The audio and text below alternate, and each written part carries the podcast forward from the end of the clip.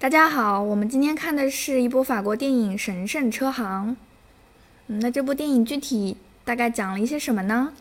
他讲的呃大概的故事梗概呢，是一个疑似演员的人上车之后，他的助理告诉他，今天你接了九个任务，而这九个任务呢，它其实对应了九个角色。每次停车的时候，他都会乔装打扮成某个角色，然后并且下车完成这个角色对应发生的故事。嗯最后一个任务完成了之后，车回到了车库里，然后这个车库的名字就叫神圣车行。行，哎，整个故事就讲完了。嗯它的梗概大概就这样。其实有另外一个导演曾经说过，Leos Car Carax 的所有电影基本上用一秒就可以讲完他在讲什么。对，那我们选这部电影的原因呢，其实也是因为它是，嗯，在世界上比较权威的电影杂志叫《电影手册》上荣获了2010年代十佳电影，它是入围了这个十佳电影的榜单的。很厉害哦。嗯，嗯，那你看完大概有什么感想？简单的可以先嗯聊聊。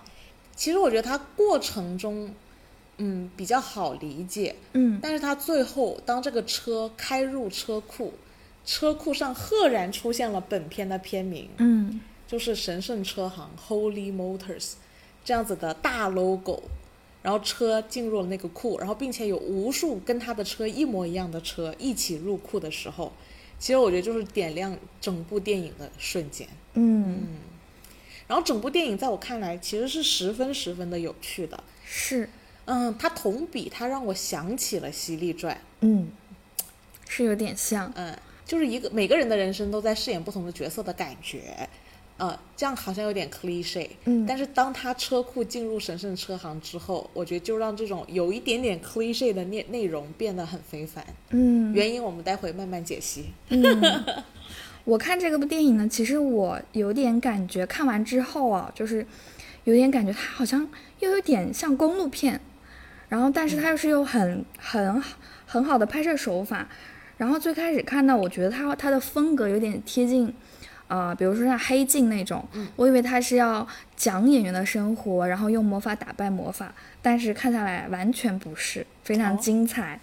OK，什么叫用魔法打败魔法？我觉得他他可能想用讽刺一下，就比如说黑镜，他不是经常用未来科技哦讽刺一下现现现在的人们发展阶段是怎么样。OK，然后我以为他是要讽刺一下，然后没想到其实嗯还是很精彩的，值得聊一聊。哦，，对，因为在国内真的太冷了，我觉得跟、嗯。跟他表达的手法、语言和他的有一些限制级的画面，对。它，有点像，嗯，就是很难让大众可以理解得了的东西。但是同比，嗯我觉得《犀利传》是好理解一些。对对对。但是我觉得那些限制级的画面其实还挺美的，只是我们在看的过程中，我就有 cue 你嘛，是不是很像《嗯。犀利传》是。嗯，它其实跟《犀利传》相像的地方就在于，他一个人变成了很多不同的角色，嗯。然后不管是通过打扮呐、嗯、乔就是什么什么，就他其实主要是通过乔装打扮，嗯。然后《犀利传》是自己主动就直接就变成了的，对。但其实都是一种乔装打扮嘛，是，好像都是为了适应社会给你的不同角色。嗯。但是我当时中途问到你，像《犀利传》，你那个眼大眼睛咕溜溜的转两圈之后，你就跟我说 打败犀利转了。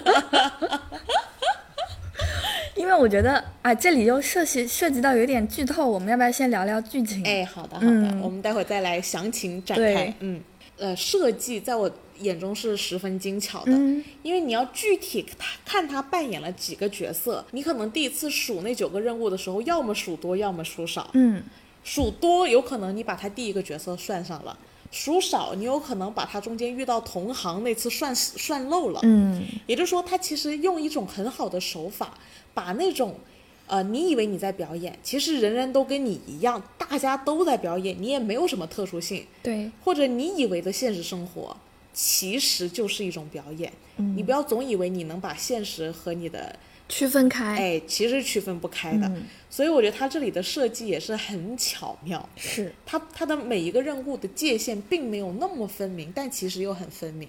他就是既做到了很分明，又有点模糊，这点我觉得是有设计在里面的。嗯，也是他这个演员的自我修养。哎，是的，我觉得这部片精彩的另外一个原因就是演员实在是表演的太好了，太好了，没有没有太多的台词。哦，你跟你把他跟乌迪艾伦比比，乌迪艾伦哪部片都是乌迪艾伦，但这部这个演员真的在这部片里面演出了截然不同的所有角色，嗯而且他还把每个角色的内涵，就是情绪、内在情绪转化，转化，还有那种介于我要表演的角色和我自己之间，其实你中途也提到这件事情。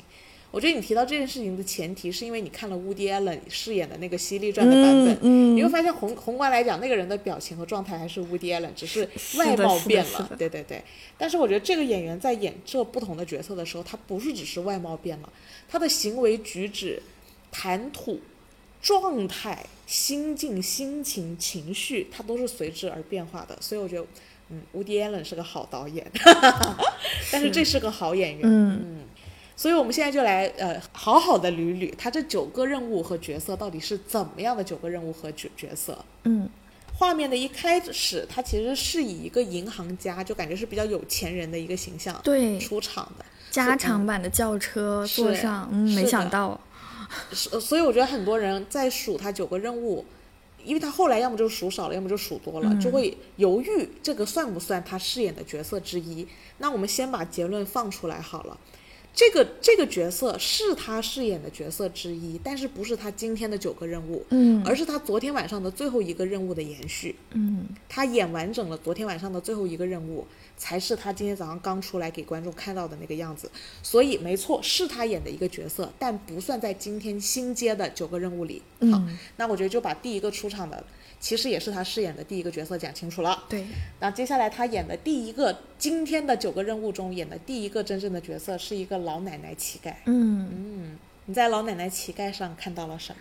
就是我我惊到了，就是刚开始还是很惊艳的，就是上车之后马上变装，然后变成一个一个老老太太，然后直接下来就要饭了，这个状态转换非常自然，然后他也是非常贴合这个角色吧，就是好像是感受到周围人对他的冷漠，哎然后自己也是一个非常绝望的这样的一个状态，是的，对，是，有一点嗯渲染这个人情冷暖吧，是的，对，出场是这样的一个状态，嗯，然后我觉得我们得衔接一下他的那个上下嗯的安排，我觉得他嗯。其实是设计过的，嗯。所以他是以一个非常富有的人出场，然后马上去转转换成一个非常贫穷的是，的人，嗯，然后他接下来衔接的是演一个动作演员，嗯。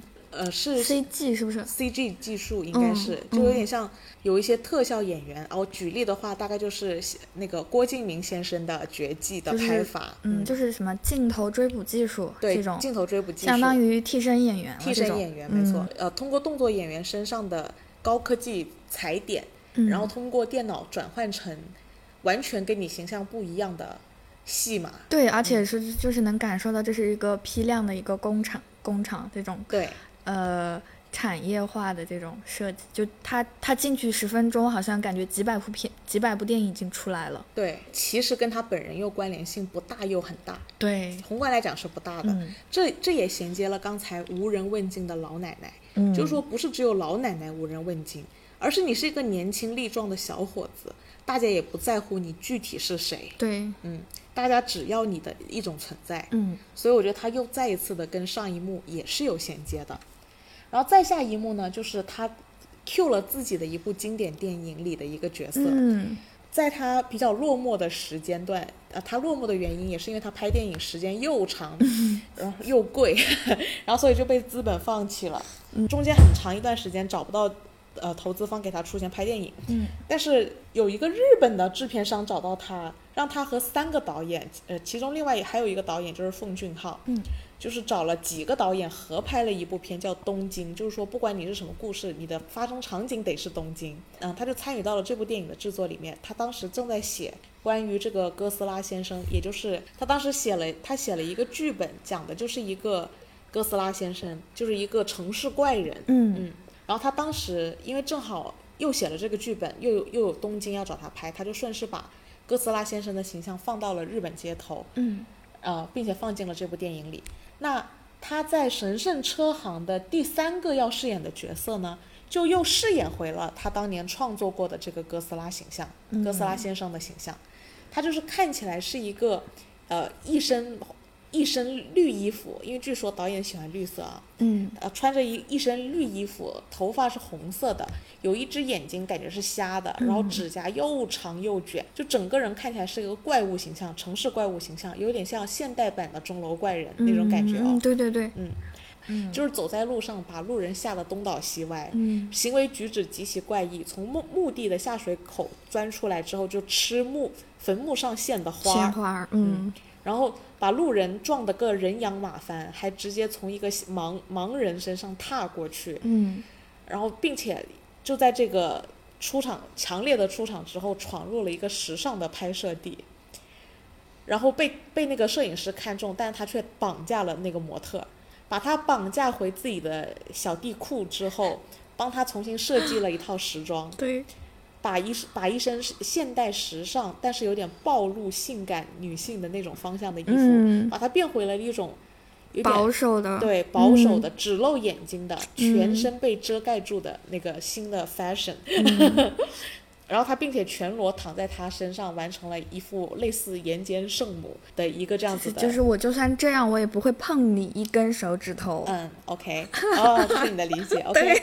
OK，呃，第三个他饰演的角色就是演回了他自己曾经创作过的哥斯拉。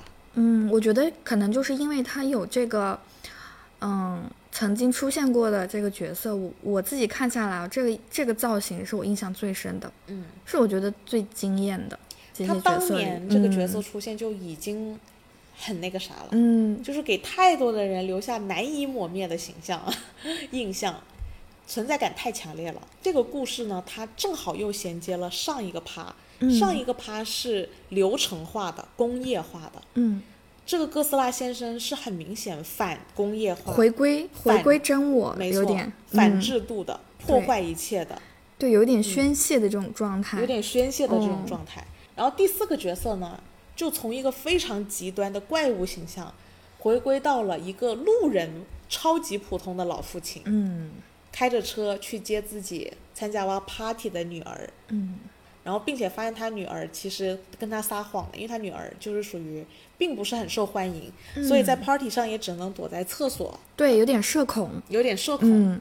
然后我觉得他就是从一个极端的哥斯拉先生，极度反叛，非常反社会，然后又回归到了一个极度社会的人，嗯非常正常，再正常就感觉全全世界你身边都是这样子的老父亲形象。对，嗯，我我在这里就是我有看到，就是从这里开始，啊，也不是，应该是从上一个角色开始，他是有发泄宣泄的状态嘛。嗯，在这个角色里，他是有一种虽然扮演着他的父亲，但是是想要，就是对这个是有点社恐的女儿，想要让她去做自己，去找到自己。嗯，比如他会对他女儿说：“我要给你个惩罚，就是做你自己。”我觉得这是他自己心里所希望的，但是他这个版本的他又做不到。甚至他没嗯有，好像就是在车上不停的在换他的角色，根本没有这个空隙去做自己。我觉得这是他真正想要做到，只能借着这个角色对他这个假的女儿说出来。嗯，尤其是他就是不是哥斯拉先生。是，如果他是哥斯拉先生，他又可以做到。嗯，但这会儿他又因为不是哥斯拉先生，他、他又失去了那方面。对，OK。然后这个时候呢，我觉得也是特别幽默的，就是插入了一个幕间休息。嗯它上面的字就写着幕间休息。然后这个时候的幕间休息呢，是卸了妆的这位奥斯卡先生，嗯，突然开始搞了一个 band 拉手风琴，手风琴，啊，我很喜欢的这一段。哎，一个又惊艳又愉快的幕间休息。对，就是好像忙碌的这个九个任务中间，终于好像喘了一口气，有一种但是又很短轻松。对，嗯，确实很赞。是这段音乐就是很棒。哎，我们套回神圣车行的结局，嗯，你说那一群人是不是都是出来喘一口气的？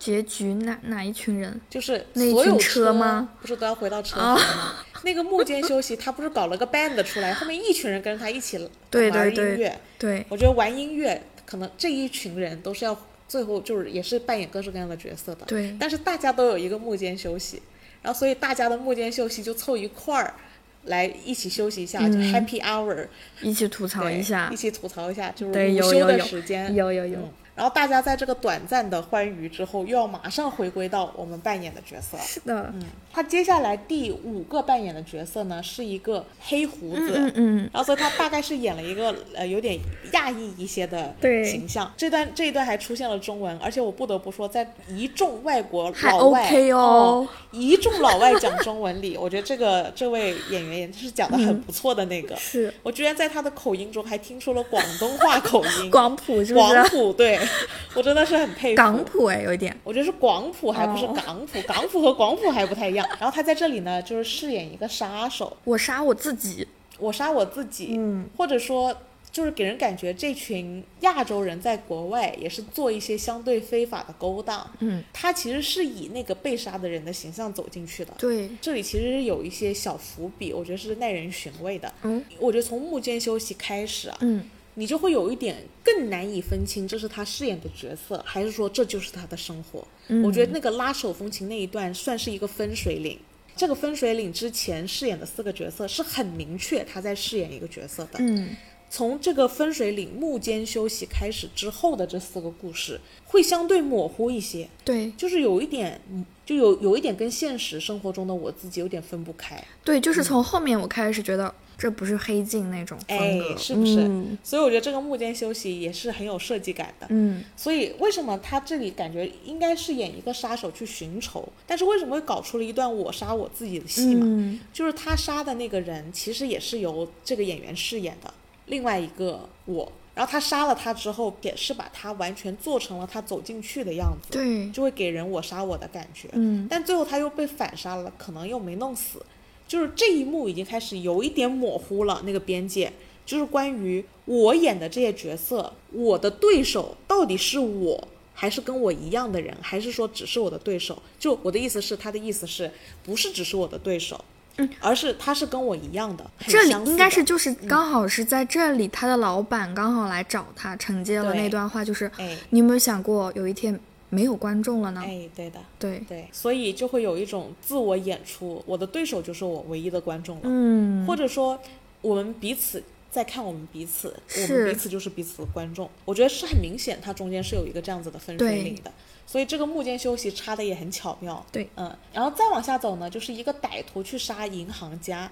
这个银行家呢，给给人感觉也是特别像他刚出场，好像是他，所以这里也有我杀我自己的感觉。你会发现，从下半段开始，全部都是我有我在别人身上找到了我。嗯，嗯，他在杀这个银行家的时候，给人感觉也是一段突然出现的戏码，你甚至有点分不清楚是不是他委托的任务是不是对？是不是嗯意外？是不是意外，嗯还是说他真的突然想杀一个人？嗯，然后直到你仔细数数，发现这就是九个任务之一。嗯，并且他杀的那个人又是他自己扮演的另外一个角色，也就是说这里其实是特别有大家都是车库里的人。嗯，啊，人人其实都是车库里的人。你以为别人不是只有你那个是怎么地的？其实大家都是。到了第七个故事，他演一个垂死的老人，嗯，垂死的老人跟一个女人之间发生了最后就是弥留之际的 争夺。这里也很有意思。这里对手很明显是个同行。对哎，他们在演完，他们在投入的演好自己角色的同时，也对背后的演员就是进行了嘘寒问暖。嗯就是我又跳脱出了我自己，从前面两个我杀我自己，到这儿就开始我跳脱我自己，我和我的同行进行交互。嗯。在演的过程中，我们彼此都不揭穿。嗯。演完的那一刻，彼此又能嘘寒问暖一下。嗯，好了，我知道你还要去赶时间，哎，对对对，下一场。下一场我们再再会。江湖再见对对对对。对对，这样子衔接到那个就是澳大利亚的那个 Kylie Milo，我们我们叫她天后好了，澳大利亚后。小天天后。她也是同行嘛，是，而且还是一个认识了二十年的同行。嗯。当然，这个这一段我觉得也是这部片特别浪漫，特别像老老片的那个气质，嗯还来了段歌剧。哦，这就是为什么要找 Kylie Milo 吧，因为毕竟人家是天后，现场可以唱。是，只不过他在跟这个老同行相见之后啊，疑似过往曾经有一段情，嗯，但是只剩二十分钟了，点到为止，一直在 Q，、嗯这就是我今天，这就是我人生的最后一场戏。这是戏，我最后要扮演的这个角色是这位空姐要去乘坐她人生最后的一班机。是，其实她已经在暗示，这是我所有表演的终点。嗯所以在她见完凯莉米洛之后，凯莉米洛就跳楼了，和她的当下的拍档。嗯嗯，哎，我想问一下，刚好你觉得这里是真跳还是戏你的意思是死没死，嗯还是只是假死？我觉得是真死了。啊？我觉得是假死。哎你觉得也是表演的一部分，是吧？对，因为我觉得这是这个这个这场戏是，嗯、一方面也是这个嗯天后她接的任务，然后还有一方面就是这是男主作为观众看的一场戏。嗯我觉得这点其实是非常有意思的，嗯也是这部片故意设计的。嗯，因为到了后半段，我们应该会进一步的搞不清楚现实和虚是幻，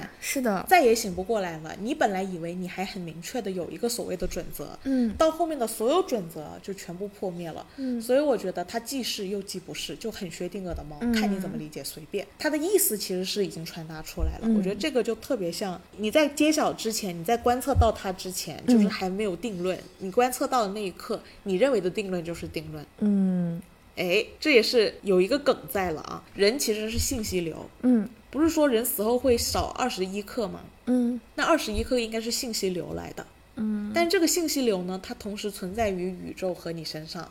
你人死了之后，这个信息流就那不就是磁场吗？所谓的，不准很不准确，这个磁场，因为它的差别是它有一个概念，就是说，呃，它是平行宇宙的概念。嗯我和我平行宇宙可能差很多个维度，嗯但是我们的信息流其实是共融，而且是量子纠缠，就是可以相互吸引的。嗯有一段时间不是特别流行，有有人说我自己是从二零五八年穿越回来的人吗？嗯然后给大家预测一下接下来会发生什么什么事，大家可以问我什么的。嗯就反正疫情前后吧，出现了一个人，大家觉得他非常有可能是真的的原因是，他说我不是以实体穿越回来的，我是以信息流穿越回来的。哎，这个就很高级了。是不是有点那个《瞬息全宇宙》电影那个意思？就是打破了时间和空间和速度和速度。和维度，其实那个 Holy Motors 啊，嗯就是一种宇宙储蓄能量和信息流的地方。那我每次发车只是发射了一组讯号，就是我觉得你既可以把它当死了，也可以把它当没死，因为它算是他要演的这一个角色的终点，但不代表他下一个角色不能起航。嗯。所以他在遇到了凯莉米洛，跟他短暂的花了二十分钟续二十年情，嗯。并且目睹了他的死，嗯。然后他崩溃的再回到车里，要饰演他最后的一个角色。嗯，最后的这些这个角色也特别耐人寻味，是也是再一次的搞不清楚现实和虚幻那个界限进一步的模糊。他最后的角色是要演一个回家的人，嗯，是一个回家的丈夫。回家的丈夫。嗯然后我们本来以为这个演员终于要做回自己了。嗯，结果他走进这个房子，他的老婆和孩子是两只猩猩。猩猩哎，我觉得看到这里就觉得，啊，拿着那个最后下车给的那么薄薄的一沓今天的薪水，然后回到了所谓的家啊，也不是家，还是一个任务的家，嗯，你还要陪星星跳舞，就是一种又又讽刺又可怜的这种状态。OK，、嗯。你这么理解吗？嗯，会，但还还有一点就是会有点，嗯、回归真我。？OK，我们再来详细讨论哦、嗯这里其实是挺有意思的。他中间在车上不是说了一句：“最近森林那里有没有任务啊？”嗯嗯，没有任务，很可惜。嗯啊，那他最后这个回到猿人家算不算森林的任务呢？嗯，又不是哦。又不是。哦，因为猿人都已经住进城市里了，森林还有谁可以给你任务呢？这里就我觉得也蛮玩味的，嗯，所以这大概就是他的九个任务了。给你开个森林的小副本。然后，所以我觉得他整个故事的剧情设计确实是很精妙的。嗯，主要是这个演员演的太好了。所以我很想知道，你觉得他打败犀利传的原因是什么呢？呃，打败犀利传就是，我觉得看犀利传是有一种作为观众啊，我的感受就是有一种明知不可为之，但是我特别无奈，所以我去做这件事情，成为这样的人。OK，但是神神圣车行呢，就给我的感觉是，嗯，我想努力，就是我想要努力的去演好每一个角色，但是迫于对生活或者对形势的无奈吧，会展现出一种孤独感。但同时，哪怕在这么难的环境下，我还是要挣扎着去想我怎么做自己。去思考我怎么能够做自己。我觉得他是有这种有一点点这个有这种苗头，OK，、嗯，有一种夹缝中求生存吧。就至少你会感觉他还是喜欢演的演员这个角色的，对就，他还是愿意演的。我觉得他是非常热爱演员这个职业的。这个任务是怀抱着我还是喜欢表演本身，所以我要去演好每个角色。是，OK，导演自己在这部片里面其实是露脸了的，嗯嗯嗯嗯，而且他特别搞笑的是，他把钥匙放在了自己的中指上，然后用自己中指开的大门，对，就是打开了荧幕。打开了电影这个世界，嗯，然后来告诉观众他的电影世界会是怎么样的一个电影世界。嗯他的观众反而给人感觉是非常机械和木讷的，嗯，对，但是他一个人穿着睡衣在上面，其实是情感澎湃的，在那个电影院的场馆内，但是他能用中指套着钥匙去开这个锁，你也可以看到他本人的一些态度了。就是嗯我觉得一方面既有幽默吧，但另外一方面，他对电影这个行业，我非常可以强烈的感受到那种又爱又恨。嗯他在他的演员在饰演这些角色，你也可以感觉到那种矛盾和撕裂感，就是他既既很喜欢表演这件事情本身，嗯同时他也如你所说有饰演这些角色的痛苦。我虽然很喜欢演戏，嗯但有时候我也会演得很累，嗯但我有时候又还确实很喜欢，这里是有撕裂感的。嗯，我觉得他用 fuck 作为钥匙，就用中指作为钥匙开痛痛并快乐着。哎，对对对对对，嗯我觉得整个电影裹挟着导演本人对电影这个产业本身的这种撕裂的情绪，其实有点极端的。就是我一方面好喜欢，嗯一方面我又很讨厌。其实他在采访里面也是常常这么说的。嗯大家总说这个导演讲话有一点就是牛头不对马嘴，就是答非所问式的导演答问答风格。嗯其实我觉得并不是答非所问，而是他颅内就是如此撕裂，既厌世又热爱生命，这就是我。嗯他的颅内的那些极端到极端的思考和追问，是我颅内常常进行的，所以我非常能 get 到他这个安排的节奏是很有设计感的。嗯用中指开的锁，其实一方面是打开了电影的世界，呈现给观众；另外一方面也是我觉得特别好的导演，他就能做到特别诚实。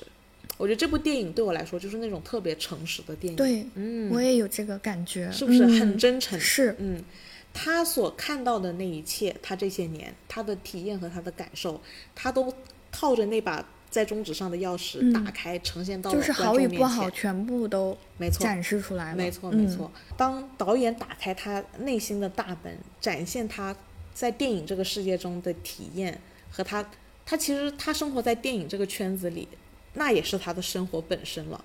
所以我觉得他一方面是在讲电影这个产业的特征，另外一方面他其实已经完全把自己的人生观融进去了。嗯他的世界观，他的人生观根本和电影是不可分割的。嗯我知道有一部分影评人会喜喜欢解读他这部电影，讲成这是对电影在时代中发展进程的受资本拖累啊，电影行业没落啊，很喜欢从这个方向方向讲啊。嗯但是从我我对这部电影的理解的角度来说，不只是这样。其实这个 Holy Motors 它代表的不只是电影产业，所有产业都是一样的。嗯人生就是这样的，就是整个人生和整个命运，它其实跟某一个产业的那个生命周期和流转规律，在导演的视角都是一样的。单把他这部电影当做对电影行业没落、对资本家牵制的愤怒和对某些胶片时代的制作没落致敬什么老片，我觉得这些都讲窄了。嗯那还真是讲窄了，因为他是以他自己开门作为起点，感觉会是很私人的故事。嗯但是到了最后，你会发现，原来每一个很私人的故事构成了众生，和构成了整个社会运转的齿轮。那我觉得这里可以衔接到你那个自我意识嗯和那个、那个趴，嗯，可以。嗯然后再我们再详细展开。嗯那我我刚刚讲的这里其实有很多可以佐证的，包括这个电影的结构，前半段感觉是很个人的，但是到后半段从那个木间拉小提琴之小手风琴之后，就已经开始往见众生的方向走了。对它是一点点逐渐把这个众生的概念拉开。对，不论嗯不论你是扮演什么角色，包括最后他戴上面具这个，没错嗯其实谁不是在扮演什么对，这个角面具也没讲。呃，我觉得他这里最后最后的落点嗯，还不是进星星呢，而见星星回星星家，是，而是回神圣车行。嗯那我们来看看，把这一幕，我觉得这一幕其实还发生了很多事情。对，就是我觉得这个片到了结尾特别精彩的原因是有好几个我们认为已经是终点的时候，发现到后面还有惊喜，还有翻转，嗯还有让我觉得，哎，这是终点了吧？哎，这是终点了吧？哎，这才是终点吧？哦，原来这才是终点。嗯我真的是经历了好几波这种。第一个，其实他是回星星那儿的时候，我觉得已经很有趣了。电影在这儿结束，我都已经拍手叫好了。嗯结果，呃，结果这一幕结束之后，就是女助理开着车回到了神圣车行。哦，我当时看到神圣车行那个字出现，然后并且所有人都开着一样的车回到了那个车行。我们以为只是去还车交接。哎，嗯然后没想到这才是那个落点。哦，我当时觉得这里结束了又很精彩，就更想拍手叫好了。然后没想到这还不是终点，在所有司机把自己的车呃还到车库之后，呃，我们这个跟了男主角一整天的女女助手，突然戴上了一个面具。嗯当然，我一直觉得这部电影里有大量的自我致敬啊，就是包括哥斯拉先生和这个面具，其实都是以前在他电影里出现过的元素。但是最后那个女导演戴上那个墨戴戴上那个面具离开的时候，我又觉得哦，原来是这个落点哦，好好有味道。嗯然后没想到这还不是终点，就我当时看的时候，我当时心里真是一浪又一浪的拍手叫好。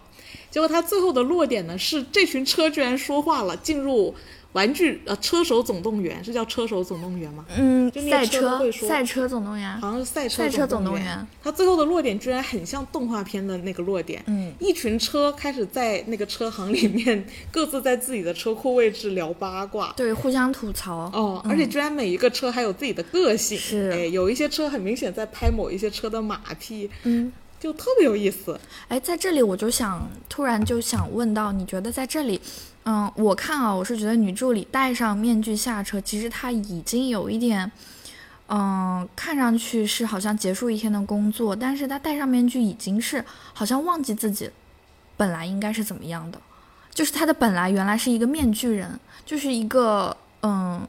已经是完全好像没有自我，我给我是这样的状态，就是会和那些车会形成一个对比反差。是嗯，是有一个对比，对你这边你这一段你怎么看？就我们其实有聊到一个点嘛，嗯，就是关于自我追问，嗯我是谁？对，自我是什么？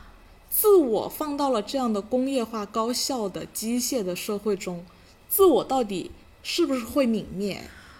是在嗯、男主也好，然后女助理也好，其实呃大部分的观众看到的最后的落点，其实他们都没有自我，就是自我的意识这一块几几乎没有了，还不如那几台车。OK，嗯。我觉得这里是很很很有意思、很微妙的，嗯。就是我觉得那几台车的所谓个性，嗯。是拟人化的，其实某种意义上也是做给人看的，也就是说，它到头来也是社会给它赋予的车会说话嗯。的特征，这是专门做给观众看的。我觉得这一个叩问很厉害，嗯。就是为什么它最终最终的落点是落到那儿，这一浪又一浪怎么来的？嗯。其实它整部电影就是一浪接一浪嘛，就不断的问，我要成为一个什么样的人，我成为什么样的人我都不会满意，或者说，我总很抗拒这个社会给我赋予的身份，但殊不知，社会能给我们赋予身份，才是我们有身份的唯一道理。嗯就是我呃，就之前我们有讨论过那个虚无和自我的问题嘛，嗯我觉得其实人本身就是，嗯，你所有的自我都是社会赋予的。所以反过来说，虚无虚无呃存在即虚无，虚无也是存在。对嗯你恰恰你认为的虚无，恰恰给了你意义，嗯但是你就是你生活在此山中，你就老想，就是就是看着吃着碗里的，看着锅里的嗯，那种心情。但其实一旦给你吃到锅里，你又开始看下一个锅，其实你也很社会啊。就是我们之前有聊过的，环境是非常的影响人的，非常影响人的。过分纠结于寻找自我，所谓的自我是一件很危险的事情哦。嗯。因为你就很容易不断遇到矛盾。对，所以他其实可能扮演的每一个角色，其实都有不同的自我的出现。没错，嗯说实话，我看这个导演的这部作品，嗯我觉得他成长了很多。我看他之前的电影，他还很多，比如说《呐喊》，比如说 强调自我，嗯或者说要求社会关注到他的内心，就这些吧。他是一个比较、呃偏执的这种艺术家。就有一点这个方向。对对对，可能就是年轻的时候。对但为什么我觉得看到这部电影，我觉得他成长的痕迹很明显？嗯是因为我觉得他其实在这部电影里还是有这些叩问的，但是他沿着自己对自己的叩问问下去了，问的更深了。因为前几幕我们也说了，它是一环套一环的。嗯我每次成为一个角色，我有疑惑，那我用下一个角色去解答我上一个角色的时候，嗯然后他又会产生新的疑惑，然后再用下一个角色解读上一个角色的时候，他又产生了新的疑惑。那我觉得他这一次在神圣车行的那个终点，是他这些年探索、追问下去的一个沉淀。嗯就是我有呃很强烈的感受，是他只是讲出了他理解角度的啊世世界的真相，这就是世界，这就是他追问自我，渐渐沉淀出来的一个他看到的关于世界的角度。嗯那我觉得其实是，就是更接近真相，更成熟了，而且也不像过往的电影那么消极和沉重。他既保有了他幽默戏谑，也有讽刺，也有他的感受，但我觉得这个感受呢，我不觉得那么绝望。说实话，因为我始终是有一个观点，我觉得“自我”这个词是一个生造词，它不是一个，因为我们人总觉得自己很有优越感，嗯，总觉得我们跟其他生物都是个体的主观意识下哎，没错，出来的。对对对，世世界社会是我们改造的，嗯我们创造的，所以如果一直在追求这种自我或者虚无，其实是无穷无尽的。没错、嗯没错。它其实很早在某种意义上本来就已经混为一谈了。嗯你一定会受这个世界影响，一定会受这个世界改变。但反向呢，你也不是毫无对这个世界毫无影响力。但是你要对谁对谁的影响力更大，那我觉得还是世界对你的影响力更大。嗯，这个是必然的。哎嗯就是我我在这部电影里也看到了这种感觉，就是历史的洪流，时代的节奏，滚滚向前。如果你要选择去成为抗拒它的人，那苦的有且只有你自己啊。当然，你会发现人在推进的过程中，他一定会呈呈现这部电影里他演的那九个角色之间的挣扎和矛盾。嗯它是一浪一浪接踵而至的。你有了这个感受，你就会有那个疑问，然后下一个角色哪怕是回答你上一个疑问，但又会产生下一个疑问，它就是一环套一环的。然后你你看，在这个追问是无尽的，而且其实是没有尽头，也没有真正答案的。嗯，真正的唯一可以确保的真实的答案，那就是这是滚滚向前的时代。嗯，这个时代就是会对你有新的要求，你就是得满足这个要求。对，正确的路其实一直都是比较难走且孤独的。哎，没错。嗯有个想分享的那个讲座，嗯嗯，他是在说，可能我们过往的教育啊，是像在砌城堡，一砖一瓦一石头，稳稳当当，一个垒一个，我们就会走到哪里去，好像过往的大学是这样的。但他说，从这个时代以后的时代，我们的学习会变成搭帐篷，他要求我们快速扎营、快速拔营、快速改变。就是可能今天对我们的诉求是，呃，我们学好一门语言，我们走遍天下都不怕。但是这个时候你就会发现，呃，那个机器已经可以替代了，已经有翻译器了。你完完全不通语言的地方，一个翻译器全部搞得定。你花三五年学学学通学六一门语言，已经变得价值不那么大了。这个时候他就要求你改变，然后你会你会开始觉得很困难，但你能搞定。你本来是个司机，他突然要求你成为瑜伽老师，跨度很大，嗯很难理解，很很不习惯。但你是得变的。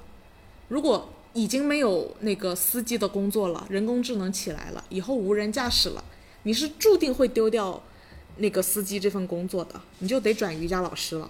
但可能你好不容易变成瑜伽老师了，学明白了瑜伽，但社会又马上要求你，呃，得改变了，因为瑜伽这件事情 AI 也可以替代你了，它对用户的指导比你更高效，比你更精准。那这个时候你又当不了瑜伽老师了，但社会马上会开放出下一条路，呃，你可能得成变成程序员，什么游戏设计师，这个转变很难，但你还是可以做到。但是我说的这一切，可能是从二十岁你做第一次学习要成为什么的时候是这样，但到但到到了你三十岁你得改，你也可以做到；到了四十岁让你改，你也可以做到；到了五十岁了呢，六十岁呢？因为接下来的时代的变化是没有任何人可以预料的，呃，毫无疑问不会变的。我觉得就是神圣摩托最后的落点，这就是滚滚向前，一天又一天，一浪接一浪。就之前我们有聊到空杯这个问题，嗯我不那么悲悲观的看待这个女的最后戴上一个空白的面具。嗯我觉得其实你往往能空杯一点，你还能更好的应对时代的必然性。我在这里就是我还蛮赞同你刚才说的分享的这个，就是让我想到还是电影中他扮演父亲送女儿回家，其实也是侧面印证了他想要表达的就是女儿社恐嘛，嗯，在 party 上又厕所，又不敢去，又觉得不敢跟心仪的男孩儿去沟通，然后又觉得自己的口齿啊什么又不如自己的几个朋友厉害，嗯，所以其实他作为扮演他的父亲，其实也有侧面提醒到，就是，嗯，就是人要去主动适应环境，才能去反客为主。嗯，是的，是的，是对。的。所以，所以我会很担心过分强调自我的。一方面，其实你也没自我啊，嗯，就是谁其实都是空白的白纸来到这个世界上。你会怎么发展，跟谁在你身上泼什么样的墨有很大的关系。嗯，但是你会发现，如果这个你作为一张白纸来到这个世界上，你早期生活的环境太与社会脱轨，也就是说你的白纸没泼什么墨，就无知无畏的。哎，没错，嗯，所以等到你跟社会已经泼了很多墨的人一竞争，我我担心你会很累，很不适应，很难受，因为你一开始太真空了。嗯嗯，如果然后你还把那个称之为自我的话，我觉得也是个很大的疑问啊。嗯，就是应该是泼的墨越多，你能承载的所谓自我越多。讲到这里，我嗯又突然想问，那我们聊到这个自我，是不是感觉是社会驯化出我们来的一种产物？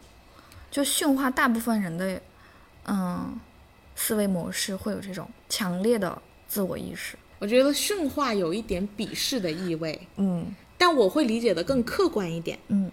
就是我觉得就是泼墨，就我作为一张白纸，我被泼墨，然后至于是不是驯化呢，要看你遇到的墨是怀抱着驯化你的态度，还是啊、呃举例举例，比如说朝鲜那种是一种驯化，嗯。当然美国那种自由奔放可能也是一种驯化，嗯啊、但是我倾向于把两者都称之为泼墨，嗯，但是泼的是不同的墨，你你讲的会美化一点。那我的理解就是，嗯我从小到大的经验就是，虽然我也就是慢慢去跳出这个框啊，但是我现在回头看，我觉得是一种驯化。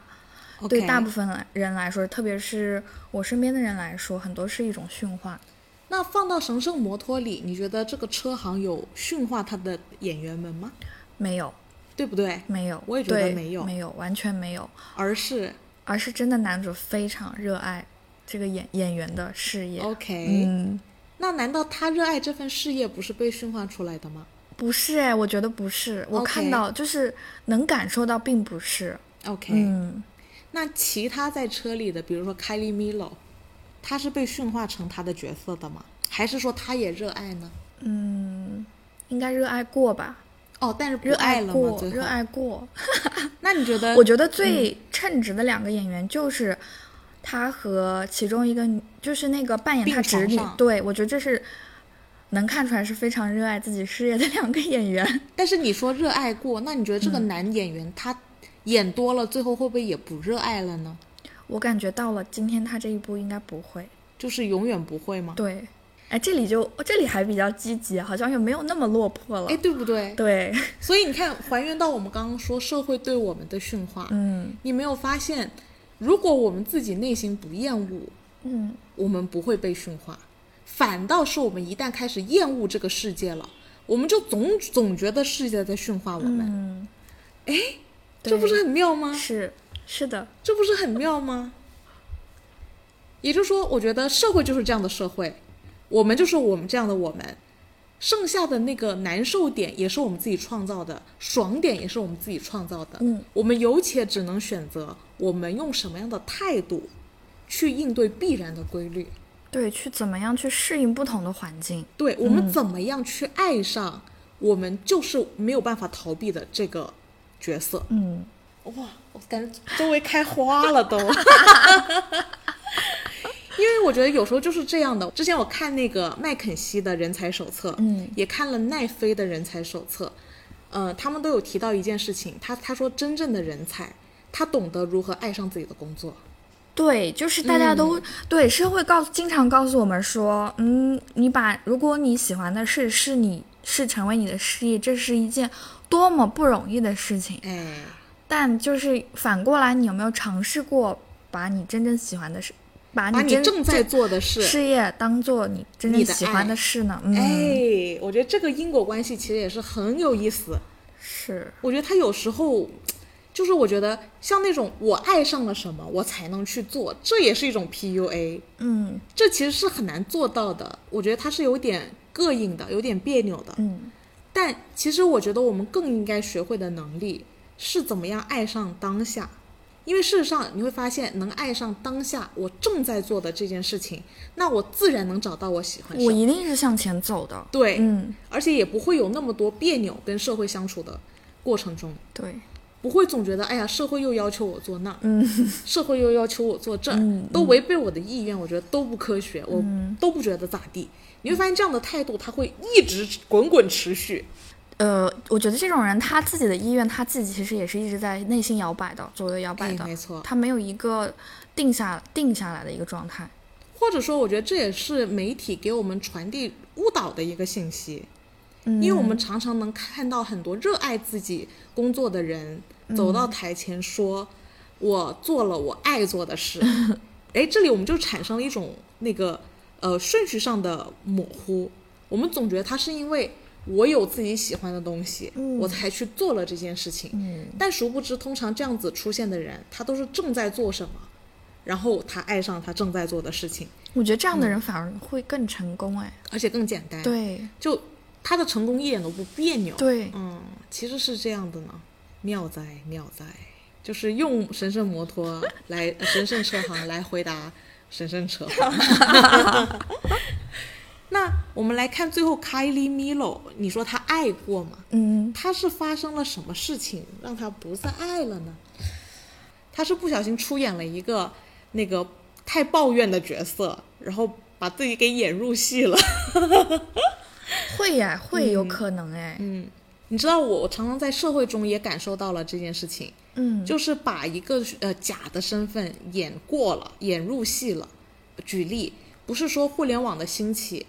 呃导致了自杀率的上升吗？年轻人中啊，嗯因为他会总觉得我应该过我互联网上看到的那样的人生，就是比较出来的。对我才幸福。嗯然后让他忽略了我自己当下的人生，然后并且设定出了一条永不可逾越的鸿沟。嗯这个时候我就绝望了，我就得跳了。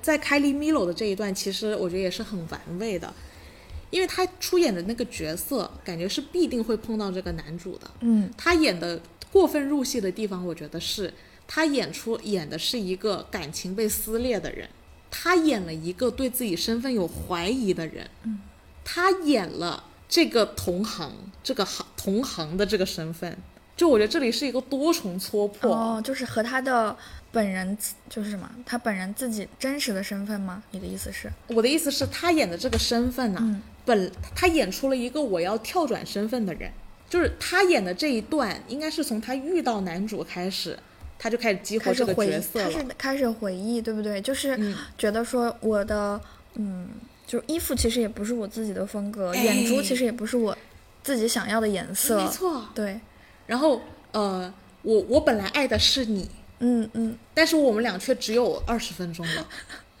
我得跟另外一个角色怎么地的，而且那个角色最好还不能碰见你。嗯，他正好演了一个很矛盾的人，演了一个很撕裂、不满意自己，觉得自己不是我自己。他演了一个这样的角色，就是他跳没跳楼的那个争议点，也是来源于对这件事情的怀疑。